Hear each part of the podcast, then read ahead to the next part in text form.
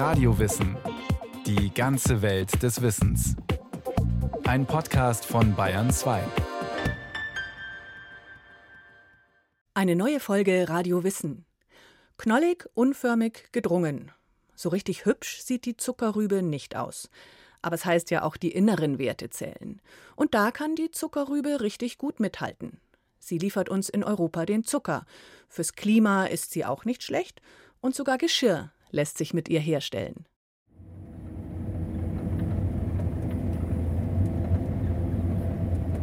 Knapp drei Meter über dem Boden thront Matthias Theerhardt im Fahrerhaus seines Zuckerrübenvollernters. Im Blickfeld vor sich die hydraulisch angetriebene Rodeschar. Zwölf V-förmig nebeneinander liegende Scheiben, die gleich auf einer Breite von knapp drei Metern die Rüben aus dem Boden ziehen werden. So, und jetzt fahren wir hier mal vorsichtig rein, dass er die Reihe findet.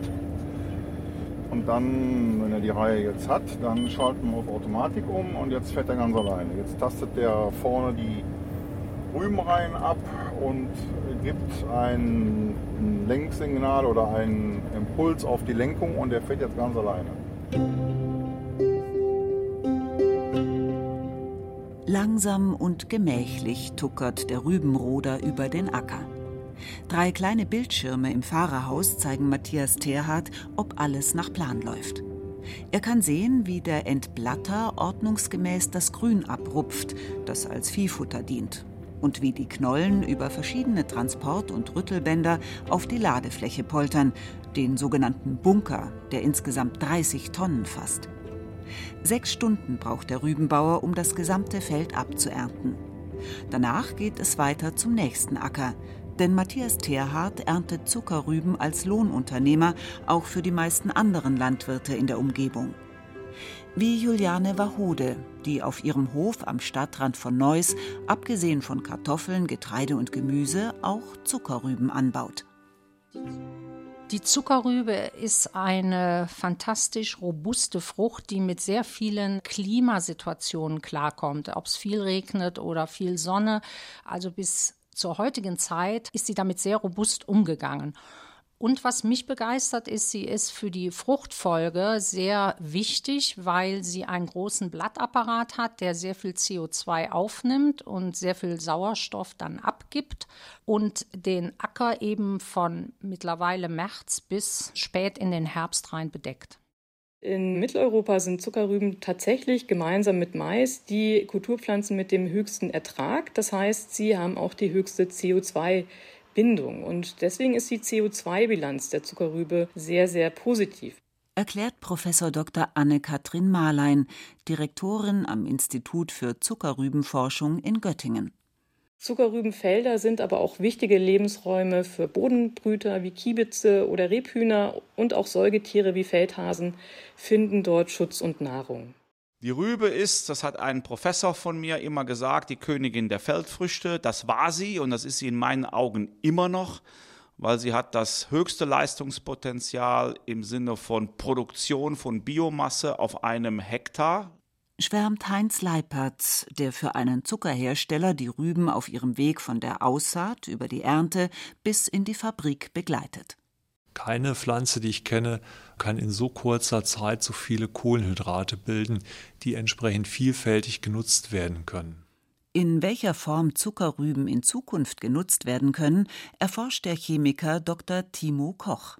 Angefangen hat es ja mit der Runkelrübe. Wenn man sich das äh, Pflänzchen anschaut, hat das mit der heutigen Zuckerrübe gar nichts mehr zu tun. Hatte, glaube ich, irgendwas maximal 2% Zucker. Heute sind wir bei 20% fast. Da hat sich eine ganze Menge getan und das sind nicht mal 200 Jahre her. Obwohl die urwüchsige Knolle aus der Familie der Fuchsschwanzgewächse aussieht, als wäre sie viele tausend Jahre alt, ist die Zuckerrübe eine recht junge Kulturpflanze. Denn bis Ende des 18. Jahrhunderts wurde Zucker ausschließlich aus Zuckerrohr gewonnen. Den Saft der grasartigen Pflanze hat man schon in der Antike zum Süßen von Speisen genutzt. Mit dem Indienfeldzug Alexander des Großen gelangte 326 vor Christus nicht nur der Zucker, sondern auch das Wort Sakara aus dem Sanskrit nach Europa, aus dem sich der lateinische Begriff Sacharum ableitet. Daraus entstand der bis heute verwendete Fachbegriff Saccharose, der alle pflanzlichen Zuckerarten bezeichnet. Der klassische Zucker, die Saccharose, ist ein sogenannter Zweifachzucker. Traubenzucker und Fruchtzucker kennen wir, kennt unser Körper, kann er zu Kalorien umsetzen, haben also entsprechend auch einen Nährwert.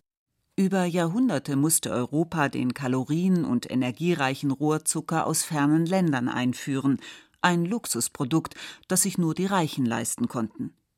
Im Mittelalter zum Beispiel soll ein Kilo der süßen Kristalle so viel wie zwei Mastochsen gekostet haben. Und noch Ende des 18. Jahrhunderts musste ein Steinbrucharbeiter für 1000 Gramm Zucker, die man heute für weniger als zwei Euro im Supermarkt bekommt, fast fünf Tage lang arbeiten. Und deshalb weißes Gold, ja, weil es was Wertvolles war, was man essen konnte, ein wunderbares, auch sauberes Lebensmittel. Und der Napoleon hat eben dafür gesorgt, weil den Krieg geführt hatte, ja, gab es die sogenannte Kontinentalsperre, man kann auch heute sagen ein Handelsembargo. Und Europa hatte auf einmal keinen Zucker mehr. Und so ist der Zucker aus regionaler Produktion in Europa entstanden. Als Ende des 18. Jahrhunderts nach einem Sklavenaufstand in Haiti die dortige Zuckerproduktion zum Erliegen kommt und Napoleon das europäische Festland ein paar Jahre später vom englischen Rohrzuckerhandel abschneidet, werden fieberhaft Alternativen gesucht. Erste Versuche aus Weintrauben oder Ahornzucker zu gewinnen, bringen nicht den gewünschten Erfolg. Allerdings hatte der Berliner Apotheker und Chemiker Andreas Sigismund Markgraf bereits 1747 entdeckt, dass die Runkelrübe den gleichen Zucker enthält wie das Zuckerrohr. Tatsächlich ist die Saccharose in beiden Pflanzen chemisch identisch. Und das hat sicherlich auch dazu geführt, dass ein wichtiger Wissenschaftler, Franz Karl Achar, einen Forschungsauftrag erhalten hat, um eben die Rübe weiterzuentwickeln, den Zuckergehalt in Rüben weiter zu untersuchen. Und es war sicherlich ein ganz wichtiger Moment in der europäischen Zuckergeschichte, der der Grundstein für die europäische Zuckerindustrie war. Unter den Runkelrüben, welche den meisten Zuckerstoff enthalten und in welchen schon der Geschmack die reinste Süße entdecken lässt, gehören die mit weißer Rinde und weißem Fleische und die spindelförmigen mit roter Rinde und weißem Fleische. Die gelben Runkelrüben sind zwar so süß wie die weißen, es geschieht aber öfter, dass sie nicht so zuckerreich ausfallen. Überdem haben sie immer einen sehr kratzenden, scharfen Beigeschmack schreibt Franz Karl Aschar in seiner 1803 erschienenen Anleitung zum Anbau der zur Zuckerfabrikation anwendbaren Runkelrüben und zur vorteilhaften Gewinnung des Zuckers aus derselben. Um die Runkelrübe, die damals nur als Viehfutter diente, für die Zuckerproduktion zu optimieren, hatte der Naturwissenschaftler den preußischen König Friedrich Wilhelm III. im Januar 1799 um Ländereien für seine Züchtungsversuche gebeten. Dort pflanzt, untersucht und analysiert er alle heimischen Runkelrüben auf ihren Zuckergehalt und kann ihn durch gezielte Selektion von 1,6 auf rund 5 Prozent erhöhen. Die Absicht dieser auf allerhöchsten Befehl in Druck gegebenen Schrift ist, denjenigen, die sich mit der Kultur der Runkelrübe und der Gewinnung des Zuckers aus derselben beschäftigen wollen, die Anleitung dazu zu geben, sowie auf alle mögliche Arten zur Ausbreitung und Vervollkommnung dieses neuen, wichtigen Erwerbszweiges beizutragen Heute wird rund 90 Prozent des Zuckerbedarfs in Europa durch Rübenanbau gedeckt. Hauptproduzenten sind Deutschland und Frankreich. Große Anbaugebiete in Bayern liegen rund um Ochsenfurt und Plattling. Weitere wichtige Zuckerrübenregionen befinden sich am Main, im südlichen Niedersachsen und im Rheinland. Was die Zuckerrübe besonders auszeichnet, sie wächst sehr, sehr tief nach unten. Das ist ja auch, wenn es trockener ist, äh, das große Plus bei der Zuckerrübe.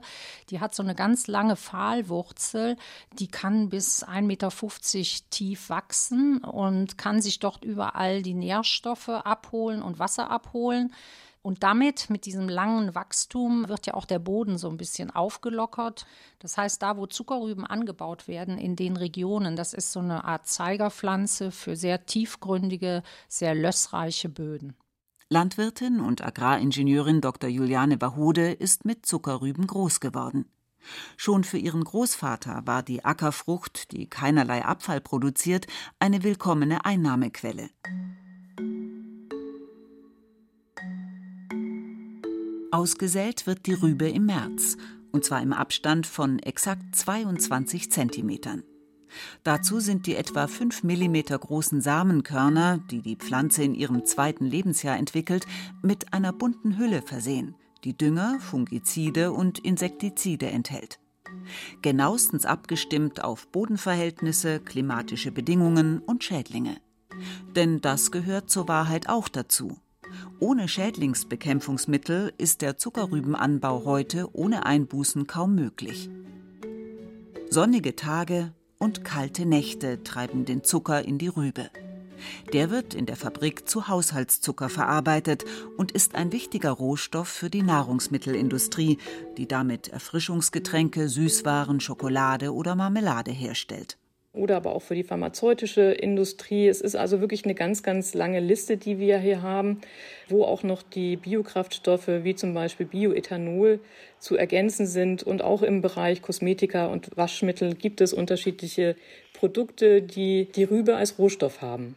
Schon Franz Karl Aschar war fasziniert von den zahlreichen Verwendungsmöglichkeiten der süßen Knolle, die er auch als Kaffeesurrogat und zur Schnapsherstellung empfahl das Thema Brandwein, also Alkohol aus Zucker gewinnen, da war Aschar sicher nicht der Erste, der das gemacht hat und möglicherweise seine Innovationskraft aus dem Ergebnis gezogen hat. Auch heute gehen wir immer wieder den Weg, dass wir gucken, was wird eigentlich heute gebraucht und was kann die Zuckerrübe da bieten.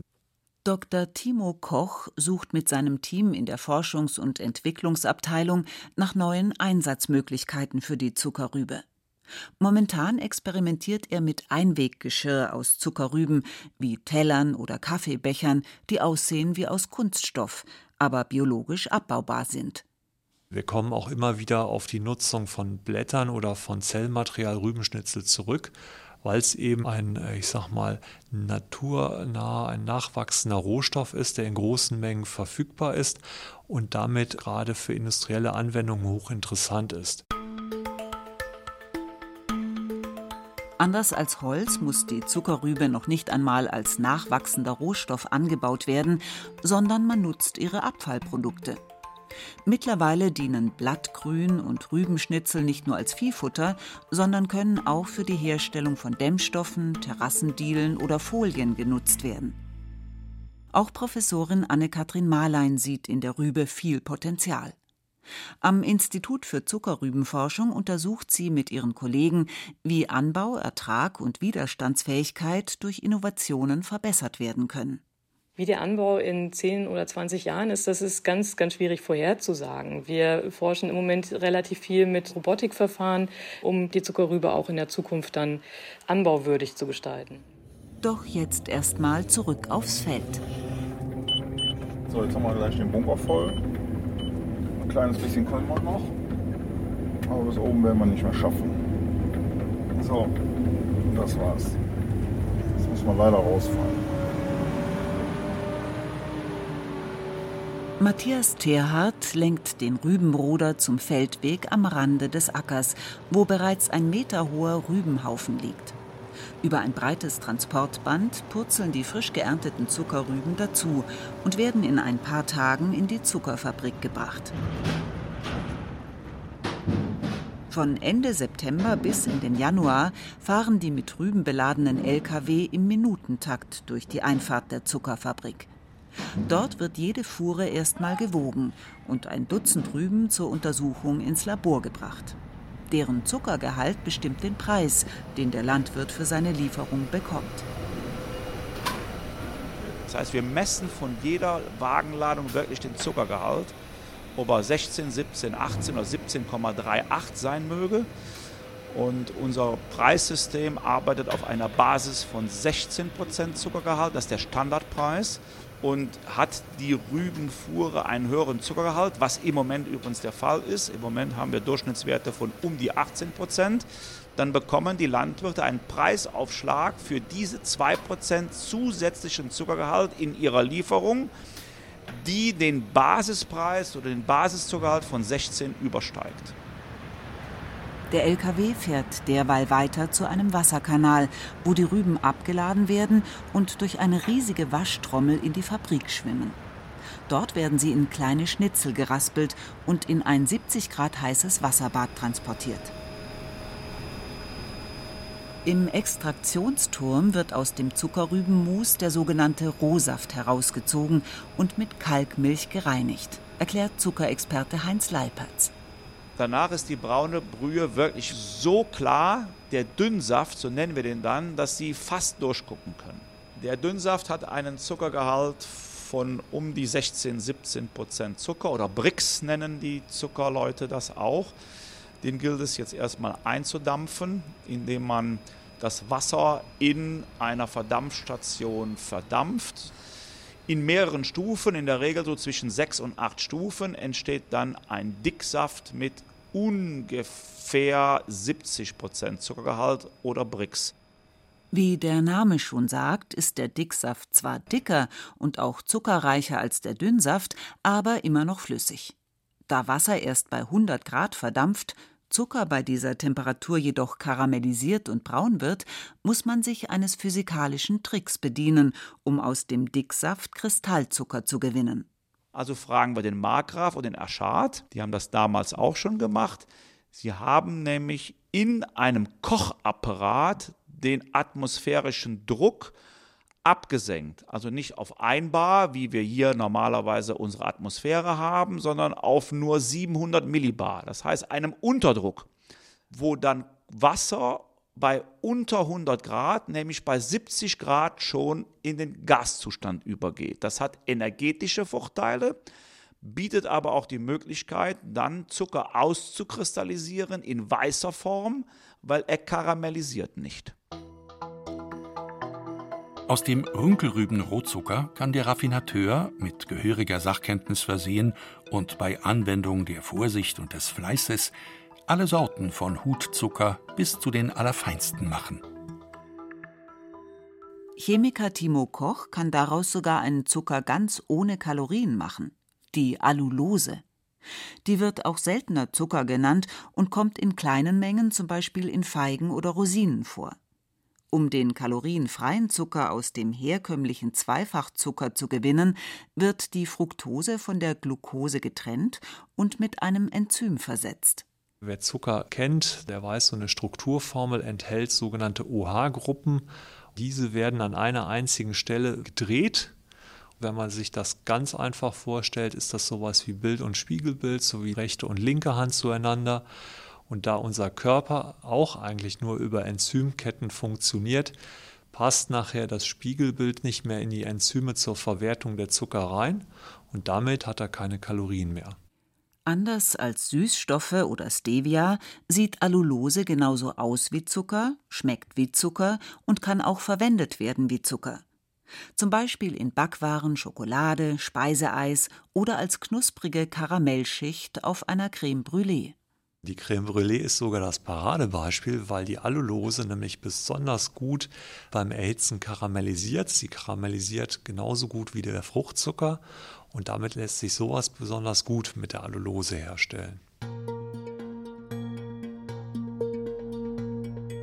Seit Franz Karl Aschar 1801 im schlesischen Kunern die erste Rübenzuckerfabrik der Welt errichtete und aus der Ernte von 400 Tonnen Rüben 16 Tonnen Rohzucker gewann, ist viel passiert. Heute werden in Deutschland jedes Jahr rund 25 Millionen Tonnen Rüben geerntet. Der Zuckergehalt der süßen Knollen stieg von 2 auf fast 20 Prozent. Rein äußerlich hat sich die Ackerfrucht jedoch kaum verändert. Sie hat natürlich botanisch ganz, ganz viel mit der Rübe von damals zu tun, aber seitdem wurde durch die Züchtungsunternehmen sehr, sehr wichtige Arbeit geleistet. Die Rübe wurde stetig weiterentwickelt.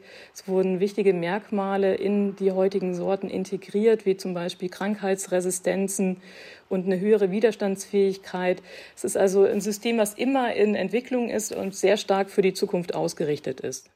Um die Zuckerrübenproduktion zu optimieren, wurde bereits 1850 in Magdeburg ein Verein der Zuckerrübenindustrie gegründet, der erste deutsche Industrieverband. Denn der Konkurrenzkampf zwischen Rohr- und Rübenzucker hatte zu einem drastischen Preisverfall geführt. Ein Problem, das auch heute noch den Rübenbauern und Zuckerproduzenten zu schaffen macht. Die Geschichte der Zuckerrübe ist von Anfang an eine politische gewesen. Und die Politik bestimmt das Geschäft bis heute. So dürfen in 14 EU-Ländern Pflanzenschutzmittel eingesetzt werden, die in Deutschland verboten sind, beklagt sich Landwirtin Juliane Wahode. Das ist eine ganz große Wettbewerbsverzerrung, die sich in den letzten Jahren herauskristallisiert hat. Es gibt eine ganze Reihe Staaten in Europa, die zusätzlich Geld bezahlen, wenn ein Landwirt Rüben anbaut, eine Hektarprämie. Das sind die sogenannten gekoppelten Zahlungen, also gekoppelt an die Zuckerrübe eine Zahlung. Und auch das wird in Deutschland kategorisch abgelehnt. Und das ist auch ein großer Wettbewerbsnachteil. Immer mehr Rübenanbauer geben darum auf. Allein in den vergangenen zehn Jahren ist die Zahl der Betriebe in Deutschland um mehr als 20 Prozent geschrumpft. Natürlich hängen wir da dran an der Zuckerrübe, das ist gar keine Frage. Nur im Augenblick sind natürlich auch schwierige Zeiten und wir hoffen, dass es mal wieder anders wird. So, dass dann auch weitere Generationen, wie soll ich jetzt sagen, an der Sache noch teilhaben können. Der europäische Zuckerrübenanbau ist nicht frei von Kritik. Zu viele Insektizide und zu große Monokulturen heißt es oft. Dagegen steht, für den Anbau von Rohrzucker werden immer noch Regenwälder abgeholzt. Und Rohrzucker braucht mehr Land und Wasser. Die Zuckerrübe dagegen hat einen kurzen Weg zum europäischen Verbraucher und versorgt ihn nicht nur mit Süßem, sondern bindet viel CO2 und gibt viel Sauerstoff. Und so wird die Zuckerrübe auch weiterhin eine beliebte Knolle sein, über die immer wieder kontrovers diskutiert werden wird.